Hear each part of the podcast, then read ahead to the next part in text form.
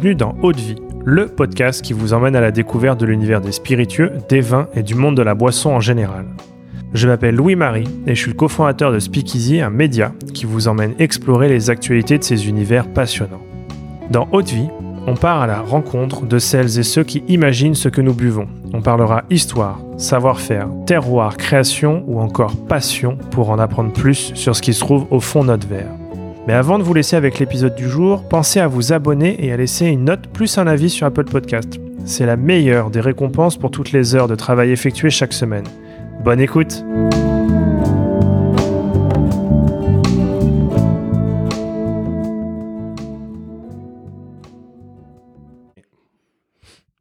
Allez, on est parti. Eh bien, bonjour à tous. Et euh, pour ce nouvel épisode, euh, je suis avec euh, Louis-Marie euh, Vein, euh, tu es country manager et ambassadeur pour International Beverage à la Maison du Whisky. On est actuellement dans les locaux de la Maison du Whisky. Bonjour Louis-Marie. Bonjour. Alors écoute, je suis très content d'échanger avec toi autour de ton parcours et aussi autour de l'une des marques dont tu t'occupes. on se connaît bien, on porte le même prénom, on a la même passion, ça a beaucoup de choses en commun. Bah merci surtout, euh, merci de, de, me recevoir, merci de m'inviter. Euh, je suis aussi très content de venir. Euh, alors je suis pas forcément habitué à parler euh, tant de moi que ça. Euh, je suis pas une des stars du monde euh, du du spiritueux ou du ou du whisky. C'est une petite passion que j'ai depuis depuis assez petit. je pense que un peu comme tout le monde, à un moment quelqu'un m'a mis le pied à l'étrier. Euh, c'est-à-dire, bah moi, c'était le, c'était le grand frère d'un, d'un de mes très bons amis qui revenait d'Écosse, tout simplement, et qui, euh, d'un coup d'un seul, m'a mis dans le verre euh, un Lagavulin, et j'ai découvert que bah, le whisky, c'était pas forcément que le William Pim et le Coca. donc, bah, de fil en aiguille, j'ai mis un peu d'argent de côté, j'ai appris à aimer ça, à, à m'acheter d'autres bouteilles, à déguster, à être curieux, à aller à des dégustations, à aller à des salons. Et puis, bah, se pose un jour la question quand tu es en école de commerce de ce que tu vas faire. Et euh, bah, mon directeur des études m'a dit, mais tu t'arrêtes tout quand tu fais tes courses, toi? Bah, Je lui dis, ah bah moi je m'arrête au rayon alcool. Euh, voilà, donc euh, j'étais assez fier de mon coup. Euh, la blague était assez drôle, mais finalement, bah, c'est devenu très sérieux. J'ai fait euh, différents tests, différents stages, et, à chaque fois, à chaque fois l'expérience était super concluante. Donc j'ai pu passer par plusieurs groupes.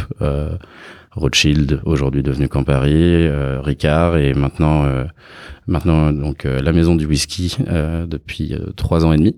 Et donc j'ai commencé sur un autre un autre portefeuille de, de Scotch whisky et aujourd'hui donc pour International Beverage donc qui est majoritairement composé de Scotch avec plusieurs distilleries donc Knockdhu dont on va parler aujourd'hui mais aussi euh, Speyburn, Old Putney, Balblair euh, d'autres euh, qui me servent à faire euh, du blend, mais aussi j'ai un petit peu de gin avec un, tout petit gin, un craft gin qui s'appelle Karun, mais aussi le rhum Praya qui est un rhum de Thaïlande. Et sinon, bah, bien sûr, évidemment, petit, petit passionné de, de, des premières heures, qu'il l'est, qu'il l'est toujours par ce, par ce milieu que je trouve assez, assez incroyable euh, et qui permet de rencontrer des, des, personnes aussi incroyables que toi, Louis-Marie. tu te souviens de la première euh, bouteille de, de spiritueux que tu as acheté euh, ça dépend si on considère des choses comme euh, les Manzanita, euh, comme de, des spiritueux. De vrais spiritueux? Ah, Très bien. Euh, acheter moi-même, j'ai vraiment un flash sur le, la Gavuline 16 ans. Euh, vraiment, euh, celui-là, je me souviens comme d'une de mes toutes premières bouteilles, une de mes premières top bouteilles euh, que je m'étais offerte.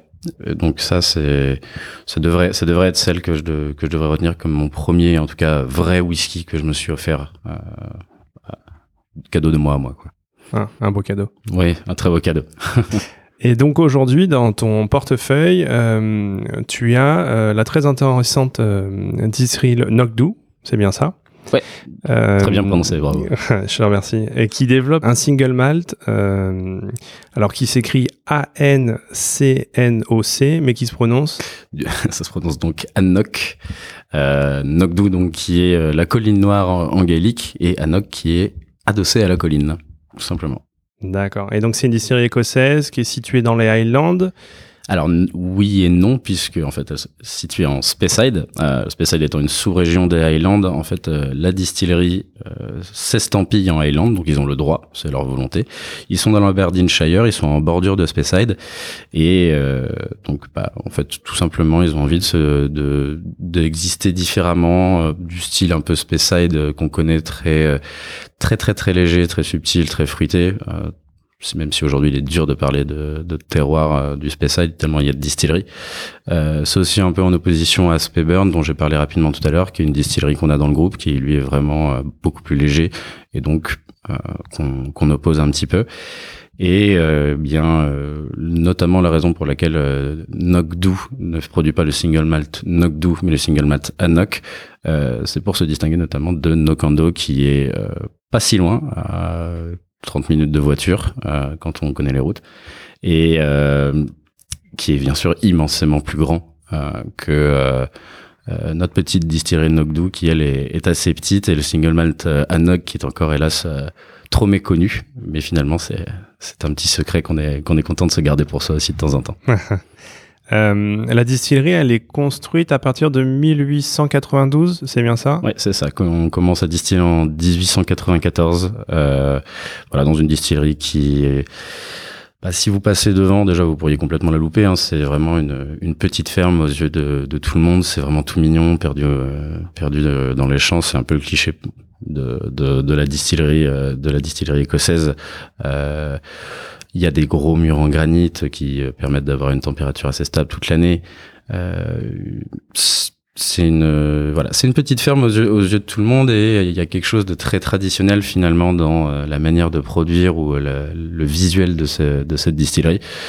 si tu as la chance un jour de t'y rendre, bah, tu verras qu'en fait là-bas il n'y a pas un objet technologique, c'est-à-dire que bah, y a la paire d'alambics et il y a rien d'autre. Il euh, n'y a pas un écran. Euh, vraiment, l'objet le, plus technique qu'on trouvera, c'est une calculatrice.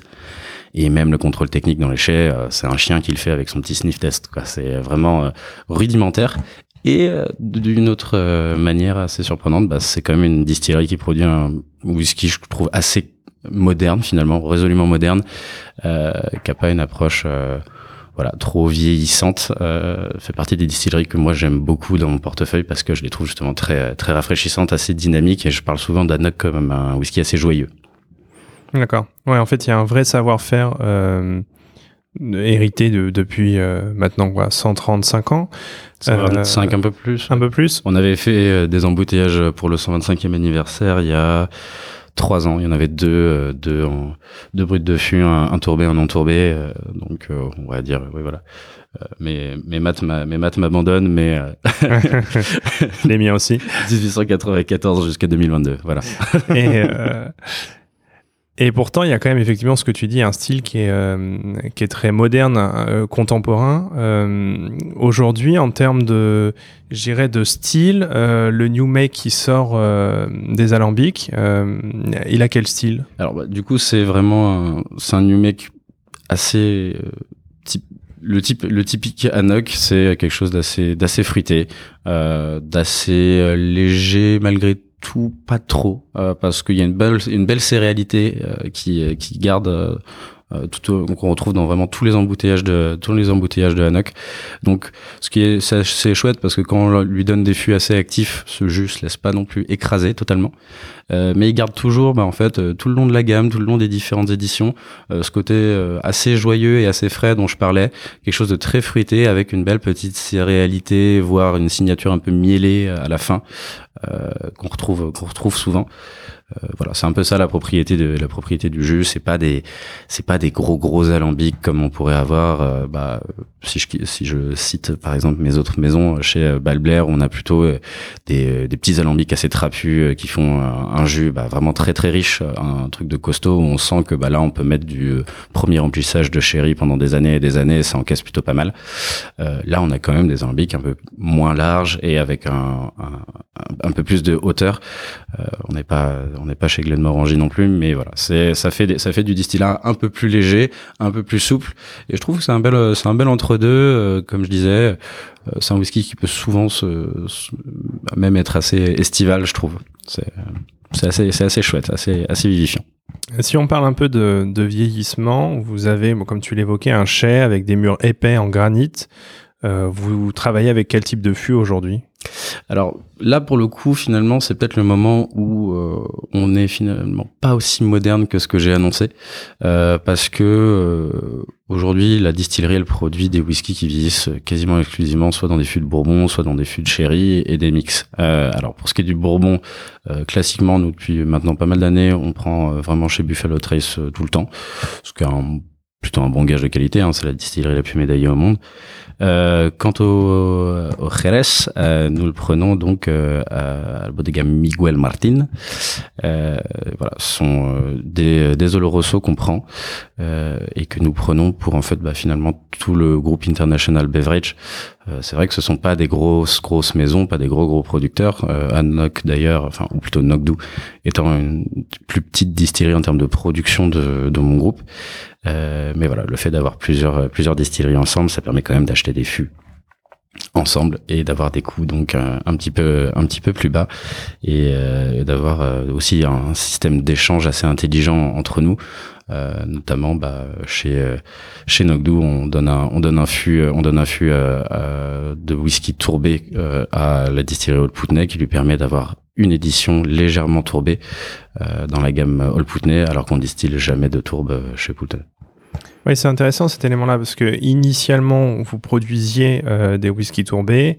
Après, ça a changé par la suite pour ne produire que des whiskies non tourbés. Et depuis les années 2000, la tourbe elle est revenue dans certaines de vos expressions et ça vous permet aussi effectivement de faire des échanges euh, entre distilleries du même groupe euh, pour pour créer effectivement des, des passerelles c'est assez chouette parce que de toute façon, déjà, le, le, monde du whisky, même si les Écossais, ça fait des, des années et des années qu'ils ils maîtrisent leurs choses et donc ils peuvent se laisser euh, le luxe de parfois se reposer sur leur, leur, laurier.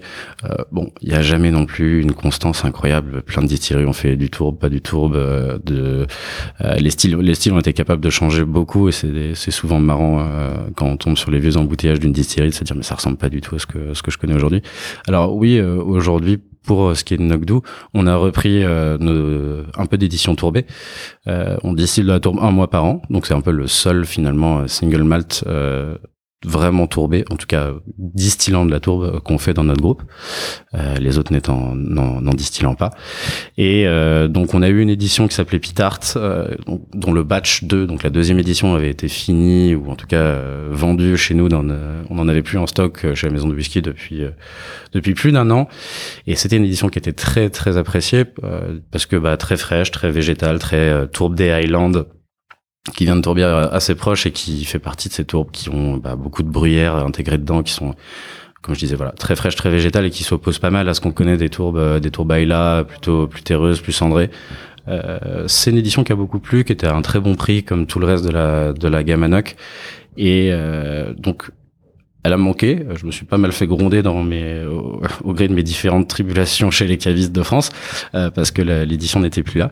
Euh, ça y est, elle revient donc avec la troisième édition, le batch 3, qui a pour but d'être exactement la même chose. Euh, et et que j'ai qu'on a pu présenter au, whisky live euh, donc dans une bouteille euh, de sample parce qu'elle n'était pas encore euh, définitive pas encore terminée euh, voilà qui a beaucoup plu euh, en termes de liquide. Moi aussi d'ailleurs j'étais complètement rassuré en la, en la goûtant je me suis dit parfait c'est toujours la même chose.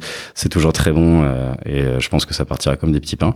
Et en plus de ça bah, cette année elle va être enfin cette année, soit fin d'année, soit début janvier 2023. Elle sera accompagnée d'une innovation qui a vocation à être permanente, donc une, encore une fois un jus, un jus tourbé, mais cette fois avec un finish d'à peu près un an et demi d'Oloroso. Euh, à 43% en revanche pas à 46 comme euh, comme Pitart, mais du coup moins cher que la version euh, fût de Bourbon, ce qui nous fera euh, normalement si si si tout ça ne change pas trop, on devrait être autour de 60 euros pour un tourbé chéri euh, des Highlands, ce qui est assez rare euh, pour le souligner déjà. Euh, on a quand même connu beaucoup de tourbés chéris euh, assez plus chers, plus un peu plus geek, un peu plus brut de fût.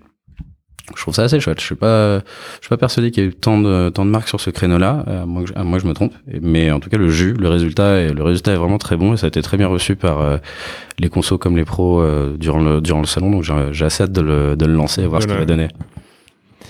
Et, et, pour continuer sur la gamme, aujourd'hui, alors tu nous as un peu parlé de d'édition limitée.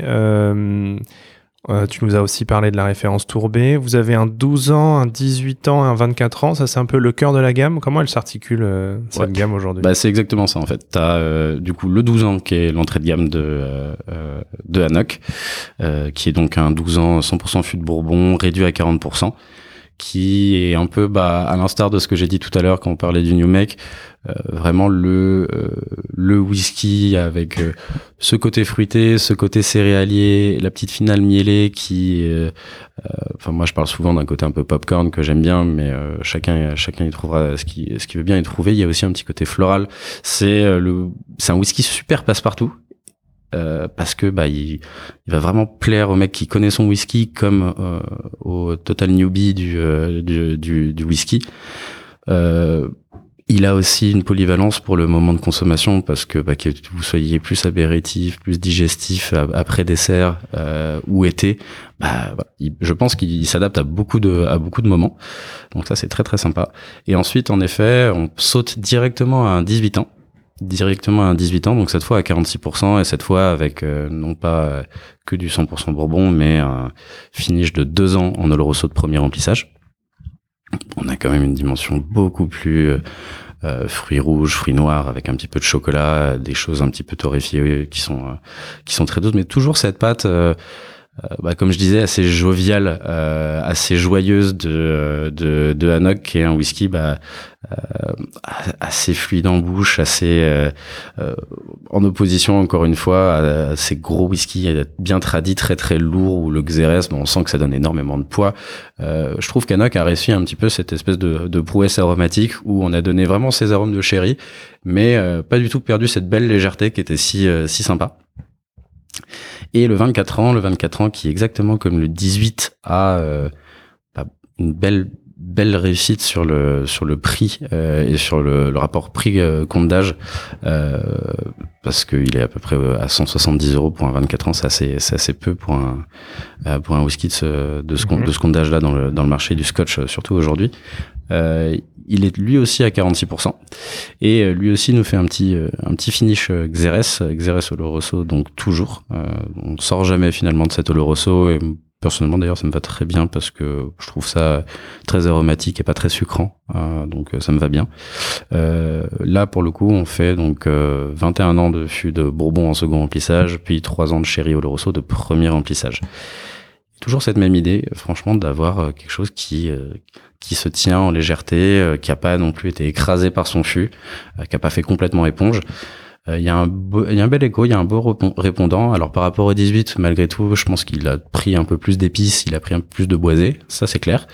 Euh, mais euh, voilà, toujours toujours ce côté très très fruité, très très très agréable et très léger d'un d'un whisky qui se laisse qui se laisse boire avec une, une belle buvabilité.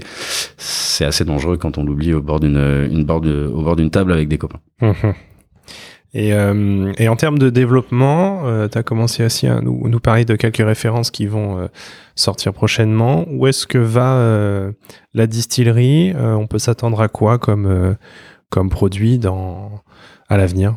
Bah, Déjà, c'est vraiment la distillerie avec laquelle je travaille qui me produit le plus de petites éditions limitées, le fameux enfin le, trou dont je parlais juste euh, juste avant entre le 12 et le 18 ans laisse place dans la plupart des gammes à euh, un 16 ans, un 15 ans.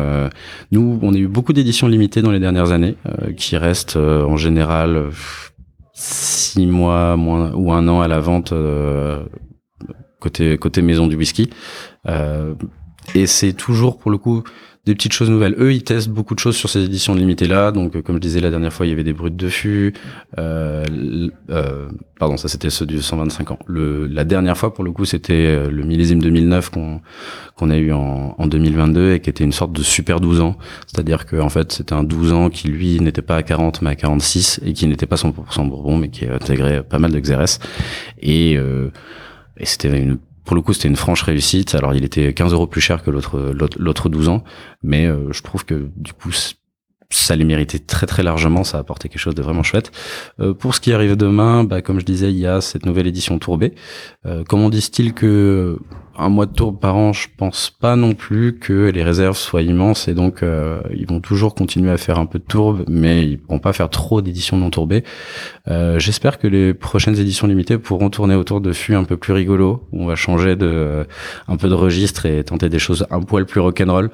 Euh, bah, par exemple, euh, nous chez euh, chez Olpoutney, on vient de sortir un, nouveau avec un, une double maturation en fût de Pinot des Charentes, euh, ce qui pour le groupe est assez novateur. Déjà non en soi, il n'y en a pas tant que ça dans le scotch, euh, surtout que c'est souvent des finishes. Là, c'était c'est une double mat, donc c'est vraiment assez important dans le profil.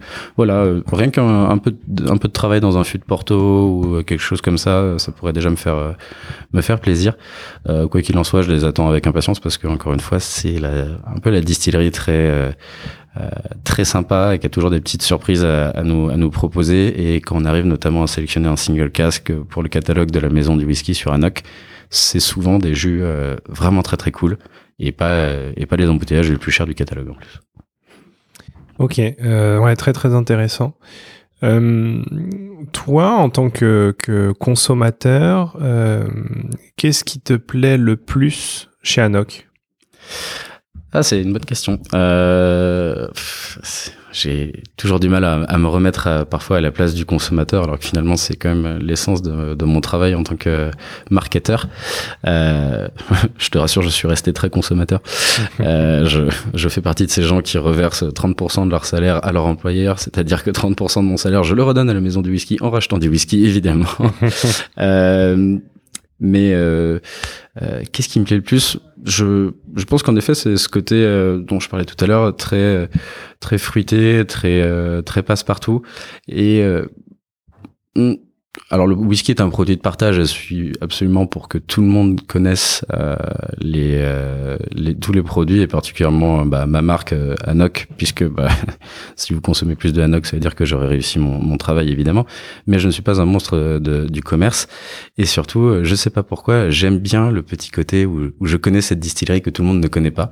Euh, c'est peut-être je sais pas, une fierté mal placée de mec faussement geek du whisky. Mais euh, voilà, j'aime bien cette petite distillerie parce qu'elle est pas poussiéreuse, mais elle est pas très connue non plus. Elle est un petit peu cachée. Il faut, euh, il faut écarter une branche ou deux d'un buisson dans le Speyside pour trouver, euh, pour trouver cette distillerie.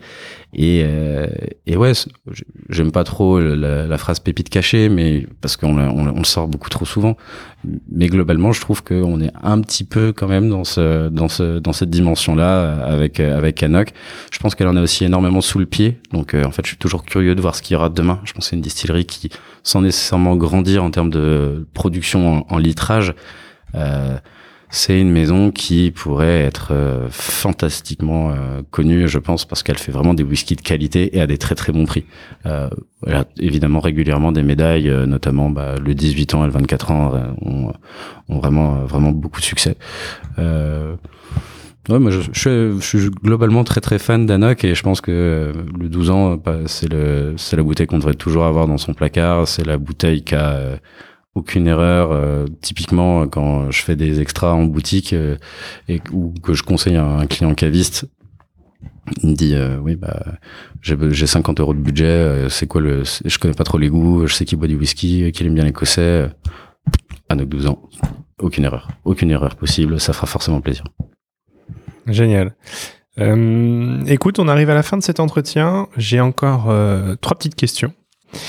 Euh, la première, c'est quel est ton spiritueux préféré en dehors du whisky? Ouf. Ah là là, je vais devoir essayer de répondre assez vite pour que ce, ce podcast soit agréable pour, pour tout le monde. Euh, j'ai une, belle affection pour euh, une belle affection pour l'Armagnac et pour le Calva. J'arriverai pas forcément à choisir entre les deux. Spiritueux français. Euh, de fait, ils sont français, oui, mais euh, c'est pas par, euh, c'est pas nécessairement un truc chauvin. C'est pour le coup c'est vraiment que que du haut goût que ça, au goût que ça.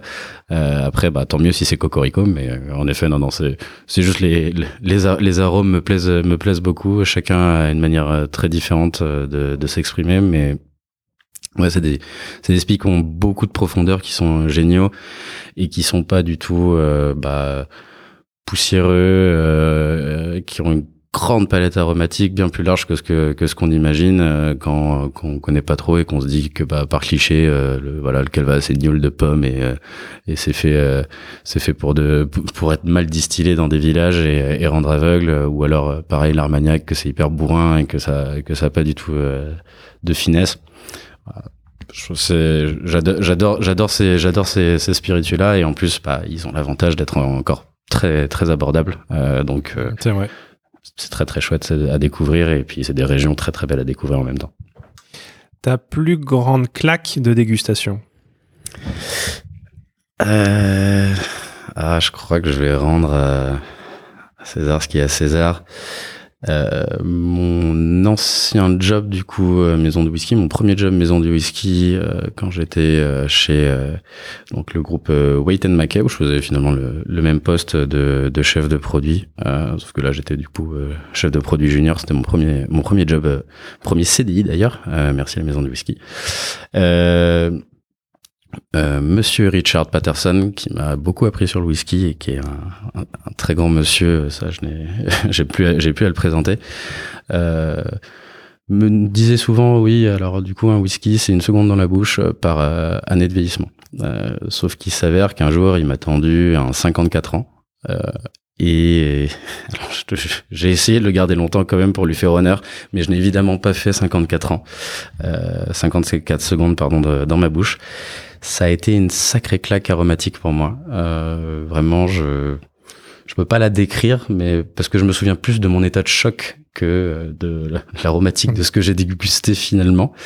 Euh, voilà, c'était c'était c'était absolument subjugant. Euh, J'avais déjà eu des vieux whisky, euh, plutôt autour des 40 ans, pas forcément à, pas forcément aussi loin. Et d'ailleurs, bah euh, hélas, trop peu de gens, trop peu de communs des mortels euh, ont pu toucher un whisky de, de 54 ans d'âge. Mais voilà, ça c'était euh, c'était une vraie vraie claque qui m'a qui m'a beaucoup beaucoup touché. Et plus récemment, par exemple, est-ce que j'en ai eu au, au whisky live, j'ai j'ai pu j'ai pu faire le tour. J'aime bien le matin profiter du fait que c'est pas encore euh, lancé pour euh, me glisser au VIP, euh, goûter les embouteillages du catalogue avant de redescendre à me, travailler à mon à mon stand. Euh, j'ai beaucoup aimé. Il y avait un, un Bomber 20 ans que j'ai trouvé excellent chez Artiste. Mhm. C'était c'était vraiment délicieux. Un peu crade comme j'aime. C'est Tourbe, chéri aussi, j'imagine, de, de, mémoire. Moi, j'avais dégusté pas mal de choses, mais vraiment, c'était une très belle, très très belle, très très belle claque. Au moins, c'est ma claque de cette année, je pense. Et le mot de la fin, si tu devais partir sur une île déserte avec une unique bouteille euh, de Hanok, laquelle serait-ce? Une unique bouteille de Hanok. Ah là là, ça c'est drôle ça. Euh... Hmm. Moi, j'ai très chaud, donc euh, j'aurais bien aimé dire 12 ans, mais euh, bon, on va essayer de, on va, se faire un peu plus plaisir quand même parce que euh, les, les, les, âgés sont assez, les âgés sont assez sympas et c'est la dernière. Je pense que j'irai jusqu'à Anok 35 ans, qui est une ouais, un whisky d'exception. C'est pas seulement dû à, son âge, quoi, mais c'est, il y a vraiment un très très beau raffinement dans, ce whisky. C'est un, euh, je, l'ai, dégusté, je pense que deux fois. Euh, c'est euh, un whisky 100% fût de fût de chez Anok, qui, encore une fois, bah réussit à garder tout son fruité, toute sa légèreté, à pas être écœurant, à pas être c'est ce genre de whisky où tu te dis bon quand je le déguste il me faut euh, il me faut une heure le temps le temps le temps s'arrête et euh, et je vais le laisser euh, lui s'ouvrir et moi le, le, temps de réfléchir à ce que j'ai dans, dans dans ma bouche et, dans et dans mon nez. Et bah finalement sur une île déserte je pense que j'aurai tout le temps donc c'est absolument parfait. Super.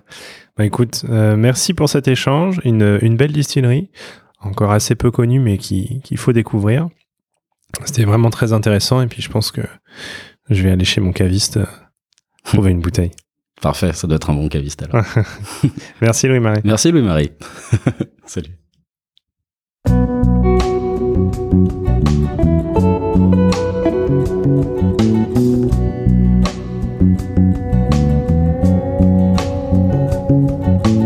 Haute vie, c'est terminé pour aujourd'hui. Enfin presque. Si vous avez aimé cet épisode, pensez à noter Haute Vie 5 étoiles sur Apple Podcast avec un petit commentaire pour nous encourager. C'est ce qui nous aide à gagner en visibilité et nous encourage à produire toujours plus d'épisodes. Enfin, si vous souhaitez en apprendre plus sur l'univers des vins, des spiritueux et du monde de la boisson en général, rejoignez-nous sur Speakeasy, le lien est dans la description. Merci encore et à la semaine prochaine.